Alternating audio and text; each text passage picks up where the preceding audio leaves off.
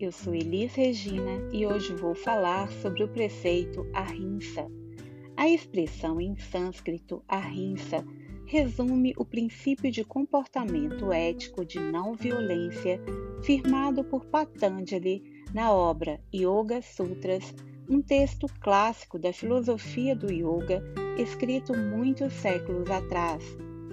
A violência está em diferentes aspectos de nossas vidas. Hoje vou abordá-la especialmente no campo da comunicação.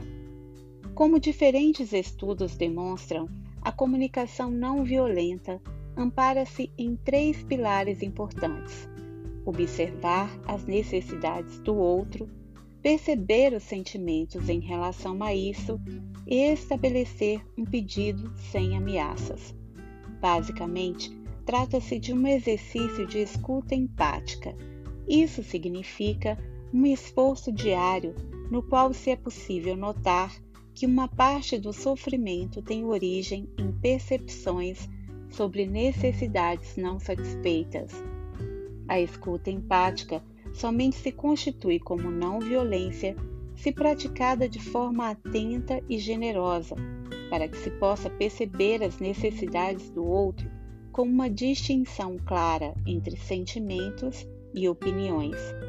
Para isso, precisamos compreender também quais são as nossas necessidades e aceitá-las. A prática diária da autoobservação beneficia esse processo de autoavaliação, pois amplia a nossa percepção sobre a mente e o corpo. Assim, tomar consciência da violência no dia a dia é um exercício de autoconhecimento.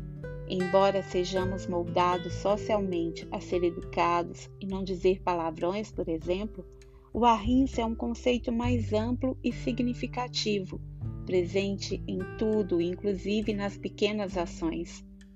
Para finalizar, gostaria de ressaltar o papel do silêncio nesse processo. Creio que no campo da comunicação, grandes e pequenas violências poderiam ser evitadas se silenciássemos ao menos por breves instantes. O silêncio, assim como as palavras, é parte da narrativa, mas no mundo audiovisual cada vez mais conectado, estamos muito falantes. A prática sustentada da autoobservação ajuda a calar um pouco mais, a centrar mais e a observar.